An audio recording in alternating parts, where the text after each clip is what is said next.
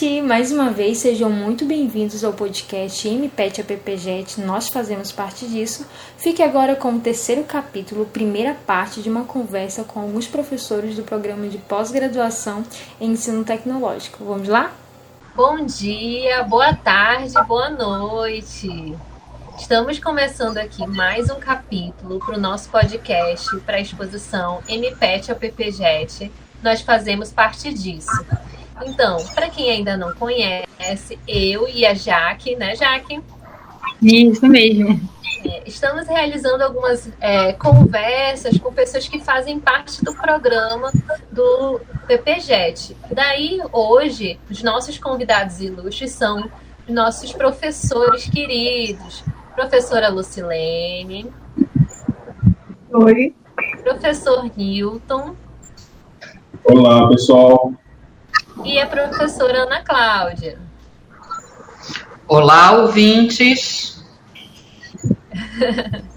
então, a partir de agora, nós vamos ter uma conversa bem gostosa sobre como eles são como professores, né? O que, que eles. É, as suas experiências no decorrer desse tempo em que eles estão no nosso programa. Então a gente já pode começar perguntando assim do professor Newton é, professor, eu queria que o senhor falasse para a gente um pouco da sua carreira. A gente vai começar com o professor Nilton, por favor. Aí ele pode falar um pouco como foi a sua carreira inicial no Instituto, desde quando está no Instituto, qual a formação e vamos indo. É, eu inicio no Instituto de maneira muito é, acidental. Acho que tem uma, tinha um pensador que dizia que as coisas elas acontecem pelo, pelo lado mais é, é improvável, às vezes. Aí ele dizia, é, se a minha família não tivesse quebrado, eu não teria ido a São Paulo, se não houvesse a ditadura militar, eu não teria ido à Europa, é, enfim. Para mim foi mais ou menos um percurso assim, não planejado, né, o Instituto Federal. Mas é, ele veio, ele surge num contexto bem interessante e que eu precisava dar uma, uma sacudida assim, na minha vida profissional, é, na minha carreira mesmo, é, de pesquisador, de professor. E é, e é nesse contexto que, que, o Instituto acontece, que a educação profissional e tecnológica acontece. Eu não venho é, para o Instituto Federal de Manaus, eu não venho para o campus Manaus Centro, quando eu inicio a minha carreira profissional no Instituto Federal do Amazonas, eu vou para um campus chamado Coari. E eu desenvolvo é, as minhas atividades lá durante quatro anos. Depois, eu ainda fiz uma peregrinação pelo interior até chegar a Manaus. Então, esse é o meu percurso. Eu estou desde 2011 trabalhando com, com educação profissional tecnológica. A minha primeira experiência é, foi aqui no Instituto Federal. Eu tenho antes uma docência, mas uma docência é, de nível superior, é, e aí eu venho para viver essa, essa experiência, para mim é totalmente nova, fascinante.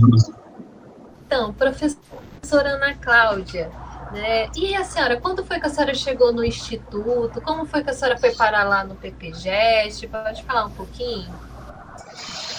Então, colegas, a história, né, no tempo que vai passando, somos pessoas de tempo e de espaço.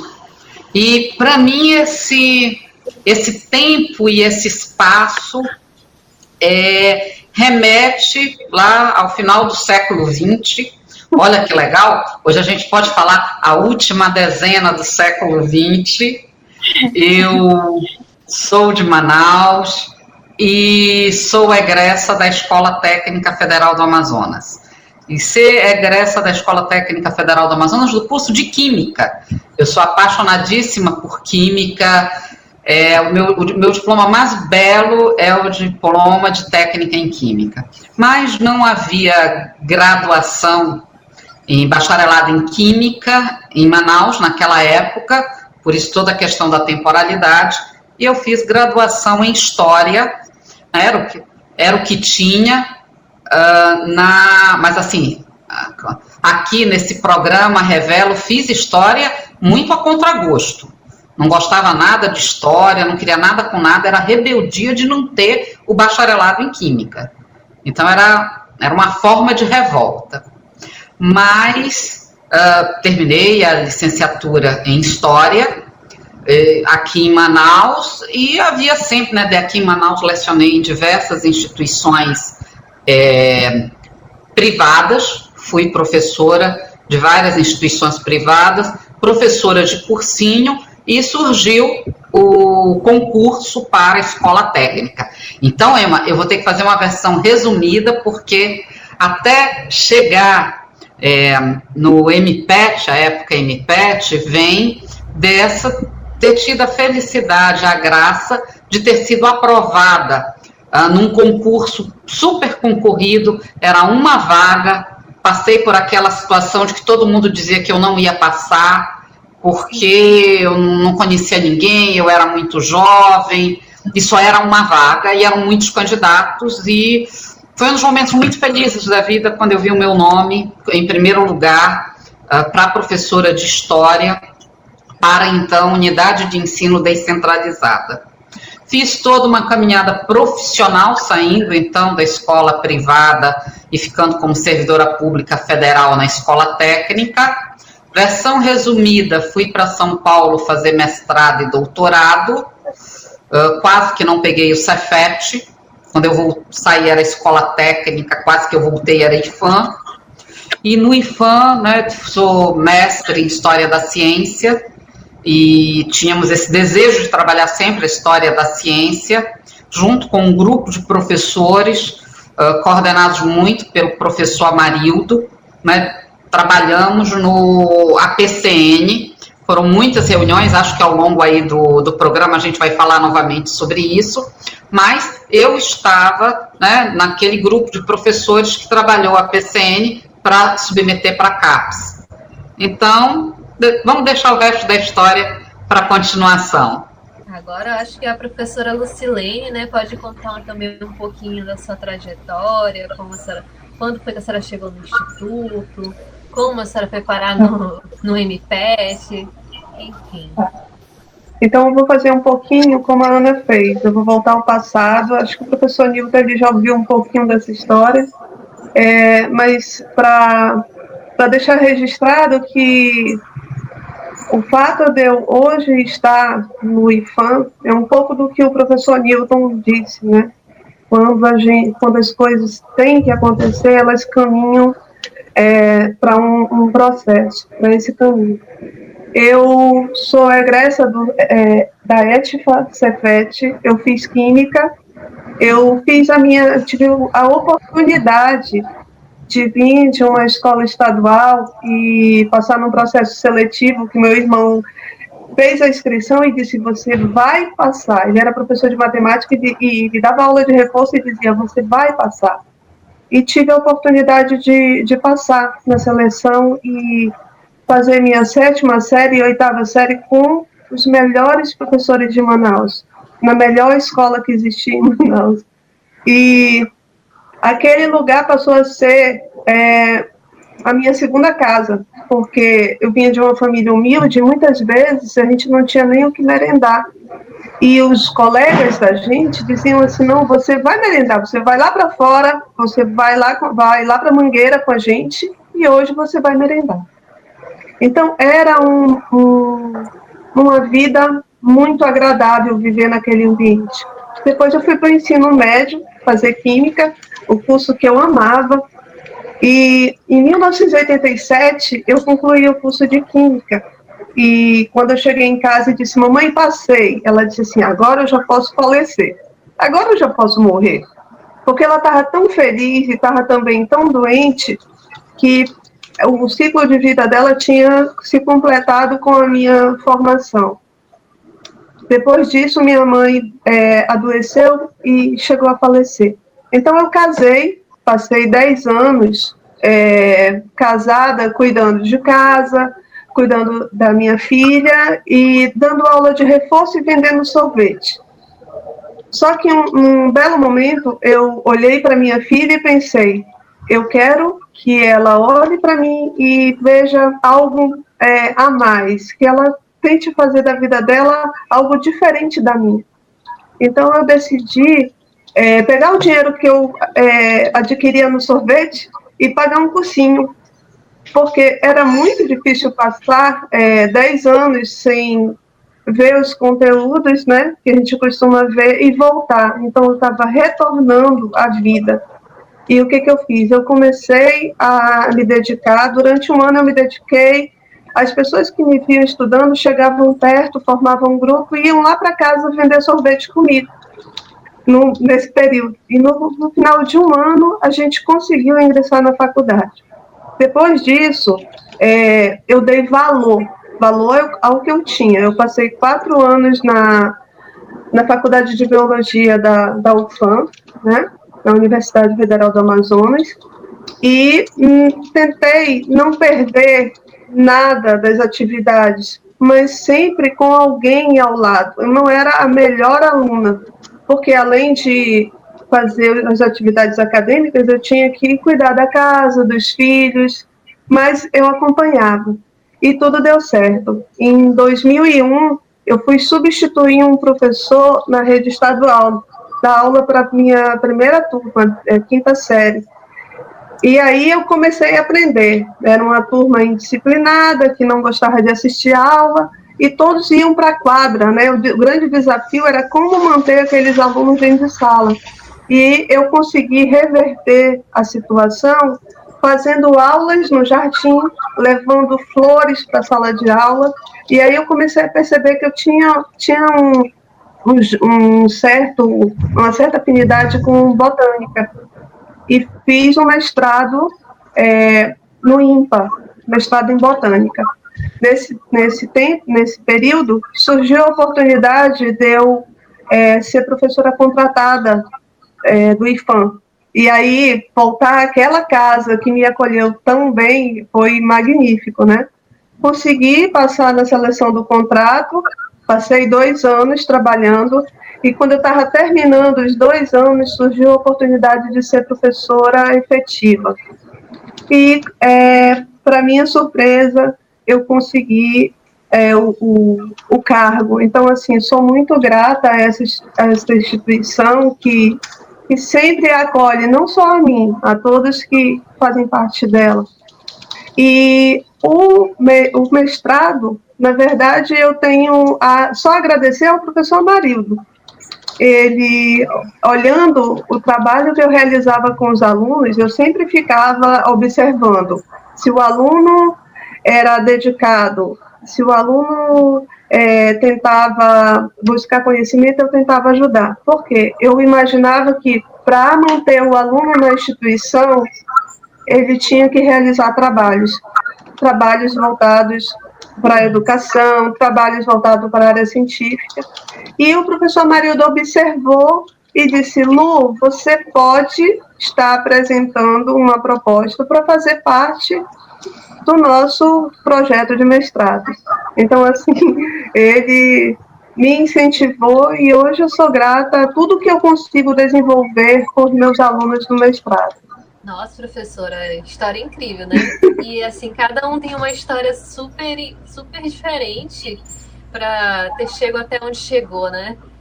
É, professora Lucilene, eu fico muito feliz de ter lhe conhecido, viu? Porque eu não conhecia antes. E assim, a gente já se surpreende, né? Porque nós alunos geralmente não conhecemos muito a respeito do professor, né? A gente só sabe o professor ali na sala de aula. E quando a gente ouve essas histórias, né, vocês, vocês devem saber que professores eles influenciam diretamente na nossa formação, né? E aí a gente realmente fica bem bem motivado quando ouve uma, uma história como essa, né? A pessoa passou afastado tanto tempo, né? Daí retorna e consegue construir ser o que é hoje realmente é uma história bem, bem interessante, bem legal de a gente ouvir. Professor é. Nilton e professora Ana Cláudia também, né? Professora Ana Cláudia que. E é legal a gente ver que quem já foi da casa volta a casa, né?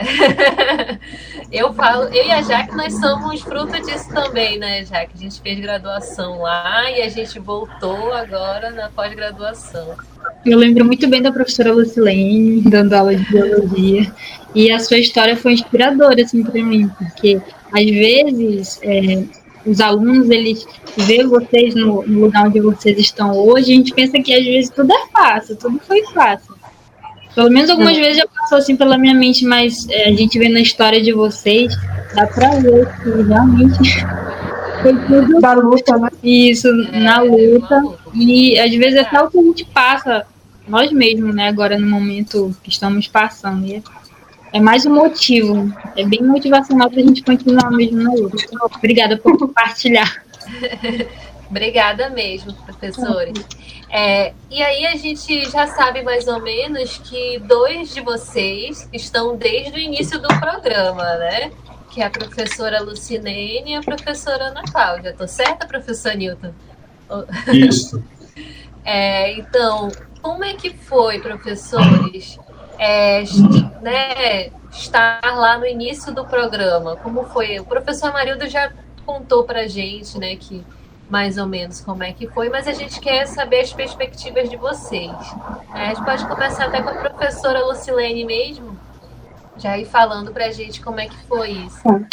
É, o mestrado, é, ao, ao se, se apresentar a proposta de mestrado, mudou toda uma uma estrutura da, da escola que trabalhava com graduação, licenciaturas, e um quadro de professores é, foram convidados a estar compartilhando aquilo que eles mais gostavam e sabiam fazer. Então, é, o professor Amarildo, ele tem uma, teve uma visão bastante ampla daquilo que um mestrado multiprofissional né, poderia é, precisar. Então, ele teve essa compreensão e, e convidou pessoas de áreas, áreas bem, bem diferentes, e conseguiu montar essa equipe. Eu acredito que o mestrado ele, ele veio renovar toda a aqui, tudo aquilo que a, a, os cursos de graduação precisavam no IFAM. A, movi, a movimentação é, dos nossos alunos hoje é fazer uma sequência, né, terminar a graduação, participar do processo seletivo do mestrado e agora a gente tem a oportunidade de logo, logo estar tá participando também do doutorado. Então, assim, eu acredito que foi, é, para mim, e para todos um grande, uma, um grande ganho, um ganho para a sociedade, porque nós fazemos parte é, da, da mudança, né, da mudança de vida dessas pessoas que participam, dessas pessoas que deixam a sua contribuição, seu registro na, na instituição. Professora Ana Cláudia, então, o que, que a senhora tem para compartilhar com a gente a respeito dessa, dessa proposta inicial, desde a história inicial lá do, do nosso programa? Né? É, noites em a, claro. A Emma, Jaque, é, dentro dessa temporalidade, a educação profissional no Brasil, em termos de governo federal, remonta a 1909 com a criação da Escola de Aprendizes Artífices em cada uma das 19 capitais à época da República. Então, você tem aí sempre um aporte legislativo que vai transitando, percorrendo, de escola de aprendizes artífices para liceu industrial, para Escola Técnica de Manaus, Escola Técnica Federal. Uh, quando essa, essas instituições que eram instituições de ensino médio do governo federal uh, tiveram a possibilidade de se transformarem em, tudo é legislação, Centro Federal de Educação Profissional Tecnológica. Tem aí toda uma discussão uh, do fim da ditadura para o período de redemocratização do Brasil. Então, essa instituição Cefet, essa instituição Centro Federal, ela poderia para além do ensino médio, ministrar o ensino superior e dava margem para o estrito senso. Está muito forte no Cefet, curso de produção publicitária foi o primeiro curso de graduação do IFAM.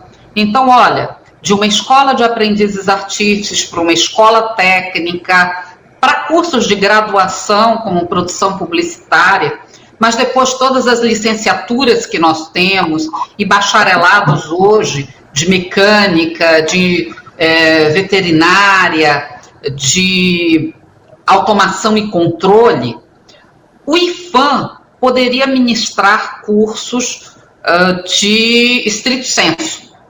Diferente dos demais cursos que têm uma aprovação dentro do nosso Conselho Superior no IFAM, ter um curso de estrito senso exige a aprovação de uma proposta de um novo curso, é isso que significa a PCN, aprovação de proposta de um novo curso, junto a uma comissão do MEC na CAPES.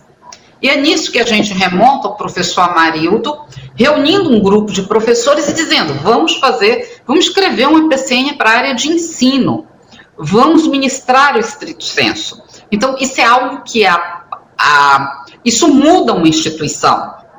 E, sem dúvida nenhuma, no IFAM, no campus Manaus Centro, a possibilidade, lá no 2013, 2014, eu estava em São Paulo quando recebi do Amarildo a, a, mensagem de que tínhamos sido aprovado, tinha sido aprovado o nosso APCN, aprovado de primeira, sem nenhuma ressalva.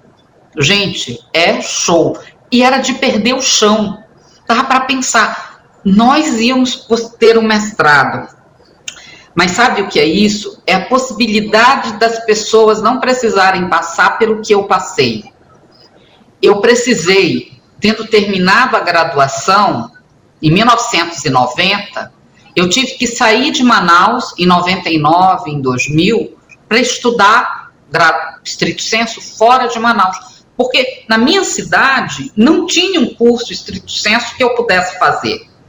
A possibilidade do CMC ofertar 15, 20, 25 vagas de mestrado é dizer para as pessoas: nós aqui podemos desenvolver pesquisas sobre a nossa região, sobre o nosso olhar. E todos a engrenagem do MPET, agora do PPJET, ela vai nessa coletividade, nessa cooperação de construções de pesquisa aqui, com expertises. Claro que a gente dialoga com o resto do Brasil, mas cada mestrando aqui que defende, do primeiro ao centésimo, é a felicidade de que essas pessoas não precisavam, como eu e como outras pessoas, saírem de Manaus para desenvolver o estrito senso.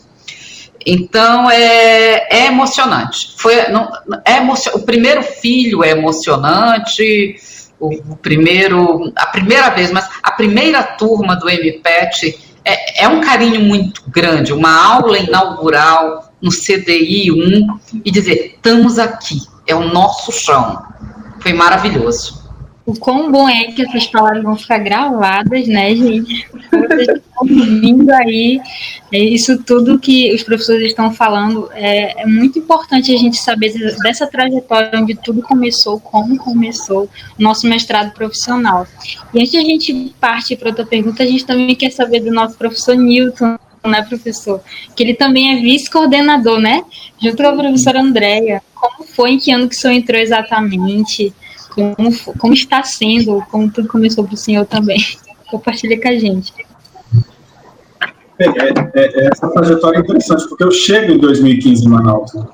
e eu, eu, trabalho na reitoria com uma pasta é, que tinha os cursos de graduação, lá na reitoria de ensino. E aí é inevitável esse, essa aproximação com os professores da, do ensino superior, com os professores que estão no mestrado, mas eu ainda não tinha esse conhecimento do, do, é, do MPET é, quando eu soube do, de um edital, que abriram um edital para professores que tinham interesse. E como é, eu estava trabalhando no, no, no campus Manaus é, centro, e o edital é, e o mestrado é aqui, Então, isso tudo me aproximou. Né? Eu submeti uma proposta de projeto. Foi avaliado e eu recebo a notícia depois. Olha, aí veio o grande choque. Como é que eu vou conciliar tudo isso? Como é que vai ser possível é, ser professor, tá, tá lá na, na, na, gestão e pesquisador e orientar. Então foi, eu tive assim, 2016 para mim foi muito complicado nesse sentido, porque é, eu, eu, fiquei muito ausente, eu, eu, gostaria de participar mais do que estava acontecendo no meu médico, porque é, o mestrado profissional ainda é muito novo para mim. Ele sempre ele, ele desperta essa, tá, essa busca do que é o mestrado profissional. Né? É, a gente tem que buscar isso, sempre. Nós, professores, estamos sempre com esse diálogo entre é, como é que eu posso repensar um produto, como é que eu posso é, dar uma ideia de você construir, né?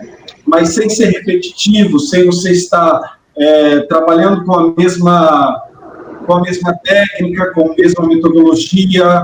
Então, é, é, essa necessidade de alcançar a sociedade com um impacto forte e é, o mestrado profissional me mostrou uma outra realidade, porque é, é um mestrado, é, eu digo, é, são dois mestrados em um. Costumo, nas reuniões eu costumo fazer essa brincadeira, né? mas não é uma brincadeira muito séria, porque você tem que escrever todo um texto, você tem todo um relatório, e, de, e deste relatório você ainda tem uma outra produção que deste diálogo que você faz com os autores, com a realidade, você tem que pensar o produto.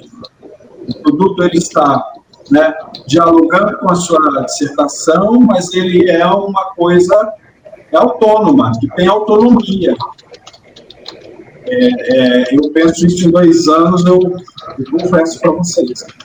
Olha, é uma luta. Então, isso me envolveu demais. A partir daí, então, eu, eu consegui, é, diante do processo todo, a, a me dedicar mais ao mestrado. Então, hoje eu consigo inteiramente né, é, nos cursos do Instituto, lá no campus Manaus Centro, muito envolvido com o mestrado. Aí o convite carinhoso da coordenadora, falando, olha, você não tem interesse em Eu falei, olha, eu vou contribuir, vou ver até onde eu posso ir. É uma contribuição que eu estou é, é, trazendo. Muito, muito limitada ainda, mas enfim. É, é, o que me fez chegar aqui é o envolvimento com o curso, com o mestrado. É que eu acabei me identificando muito com o mestrado. Foi, essa trajetória é uma trajetória curta. Legal. A gente quer saber exatamente a perspectiva de vocês, professores, né? Porque mas a gente teve nosso primeiro capítulo do podcast, que foi a visão dos coordenadores, né, Ima? Como é que tudo se iniciou, a perspectiva deles como coordenadores, professor Marildo, é, o, a professora Andréia e a professora Rosa. E saber da perspectiva de vocês, no caso, como professores, como vocês se sentem do lado daí, como da aula, essa questão de criar um produto também. O professor está falando sobre o produto, a gente sabe que nosso mestrado ele tem uma diferença dos outros, que é a questão de, de você criar um produto. Aí eu queria que vocês falassem um pouquinho mais a respeito dessa criação, dessa diferença que o nosso mestrado tem. Então, é, já que aqui é um programa histórico, eu diria justamente que uma coisa é falar de produto em, em 2020. Outra coisa é falar de produto em 2013, 2014, 2015, onde aquele grupo olhava, né, todo mundo tinha sido formado num mestrado, num doutorado acadêmico e agora vinha com esse desafio então, é, produto educacional dentro do nosso grupo docente é, é, é, uma consciência que foi sendo construída dentro do mestrado em ensino tecnológico.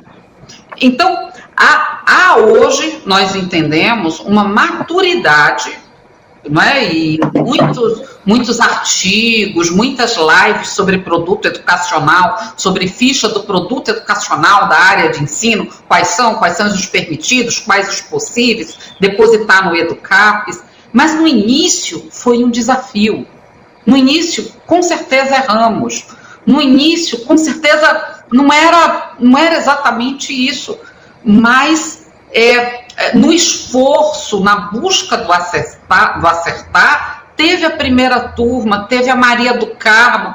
Gente, a dissertação da Maria do Carmo é maravilhosa, mas a dissertação da Maria do Carmo pode ter quase 500 páginas.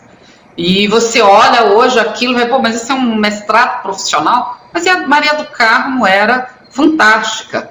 Então, é, eu, eu, eu vejo esse desafio dentro dos grupos de pesquisa, porque os grupos de pesquisa são fundamentais para um mestrado, para o grupo do mestrado, e essa consciência da replicabilidade do produto educacional, da acessibilidade que um produto educacional tem que ter, é, é algo que em 2014, 2015, com diversos erros, alguns mais acertos, foi se construindo essa perspectiva e hoje eu digo que tudo que um mestrado, um doutorado acadêmico quer é ser profissional.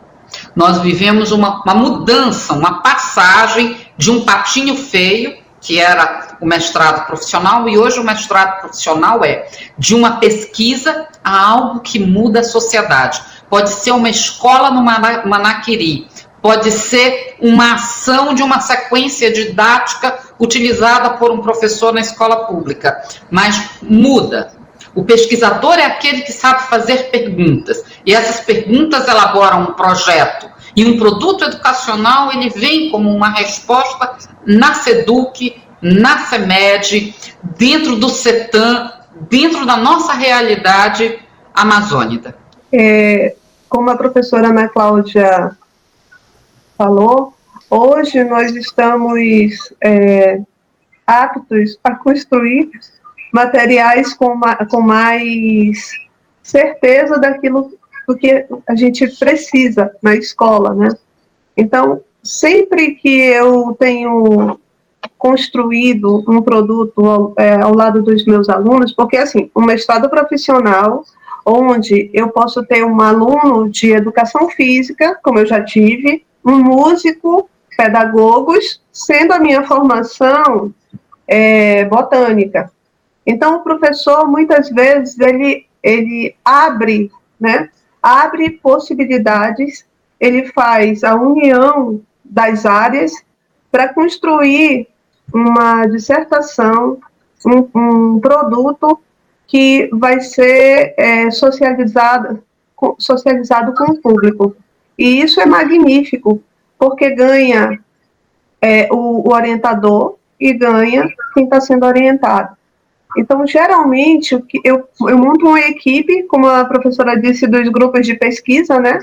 Eu envolvo alunos do, que fazem parte do grupo de pesquisa, da graduação, e vou chamando, vamos lá, gente, vamos contribuir, vamos ver o que, que a gente pode participar nesse projeto. E dessa forma, não só aquele aluno que está fazendo mestrado, ele aprende, ele constrói, mas ele vai estar tá influenciando na vida daquele, daquela, daquele outro aluno que ainda está em fase de formação, né? Então, as licenciaturas, elas têm me fortalecido muito na questão da construção desses produtos, porque alunos que estão passando é, por uma formação em uma licenciatura, com os professores que nós temos, eles têm todo, toda uma visão né, que contribui para aquilo que a gente já desenvolve no mestrado. Então, hoje, como a professora disse, os produtos eles estão saindo é, com mais é, com, com, com a certeza que eles vão estar atingindo o público-alvo e garantindo processos de aprendizagem. Então, eu tive já a oportunidade de fazer jogos, cartilhas, é, música, E não sei o que vem pela frente, porque quando o processo seletivo acontece, pode ser que venha alguém da área da publicidade, né? Então a gente vai abrir um leque de possibilidades para desenvolver esse projeto. Mas eu, eu acho assim magnífico o potencial que a gente consegue encontrar, tanto nos alunos quanto em, em nós mesmos, para construir tudo isso. Professor Newton, tem alguma coisa que o senhor gostaria de falar a respeito dessa experiência de construção de produtos? Já que todo mundo veio né, de uma formação acadêmica, né, de pós-graduação acadêmica, né? Queria saber, a gente quer saber um pouquinho dessa perspectiva sua também, que já falou um pouquinho, né? Falar um pouquinho mais. Ah, é, tem algo que me chama muito a atenção quando se pensa no, no estado profissional, quando se pensa em construir um produto. É, a professora Ana falou da, da relação que a gente tem que ter com o social, né, com a sociedade. É, e o mestrado profissional ele possibilita exatamente isso uma resposta à sociedade. Porque é, tem uma, uma, uma relação entre o pesquisador e a sociedade que nós não podemos perder de vista. Qual é a resposta que eu, enquanto servidor público federal, é, é, estou dando à sociedade qual estou inserido? Esse é o papel né, do servidor público. Então, nós temos uma responsabilidade social. E o mestrado profissional, ele te possibilita isso. Ele possibilita um diálogo melhor com uma escola, com uma escola, com o próprio instituto, com uma, uma associação de bairros, enfim. É, abre um leque de possibilidades para você fazer com que é, é, a reflexão sobre a sociedade aconteça na sociedade. E não é, é, aquela concepção de universidade que nós tínhamos, talvez nos anos 70, de, de um, de um, de um não é ficar uh, uh, fechada, os muros se fecham. É, eu, eu vejo que o mestrado profissional, eu vejo que um programa de mestrado e doutorado, ele é, te facilita isso, ele quebra esses muros, ele, ele permite você pensar a partir da, da interdisciplinaridade. Não tem como você não pensar interdisciplinarmente num, num, num, num programa como este, por exemplo. É, a professora Lucilene colocou muito bem. Então, e a, esse diálogo te força novas leituras, te força a, a repensar alguns conceitos que você sabe, é, já, já tinha como algo acabado, né, e não, e ele está incompleto. Então, o mestrado, ele vem muito... Eu te digo que se ele tem uma, uma, uma função social, mas o mestrado, ele mexe mais comigo enquanto profissional, sabe? Para me fazer repensar minha própria prática. E como eu gosto, é, como eu tenho trabalhado ultimamente, como eu tenho uma afinidade né, de, de, de, é, de pensar a questão da memória, de pensar a questão da história de vida, então eu, eu acabei, eu tenho uma linha de pesquisa dentro do Estado que me possibilita isso, fazer reflexões nesse sentido, e a partir da, da ideia de repensar esse sujeito. Que sujeito é esse que nós temos hoje? Né? Que professor é este? Então, é, é, e o produto passa por aí. Como pensar um produto para fazer com que o professor se reconheça enquanto professor, se reconstrua enquanto professor. Acho que esse é um desafio imenso e é isso que me motiva. Isso é uma vitamina para mim, isso é uma energia, entendeu? É isso que me impulsiona. A gente fica viciada nessa experiência, né, professor? Bom, gente, acabou por aqui a primeira parte desse terceiro capítulo, mas continue com a segunda. Nos vemos lá. Tchauzinho!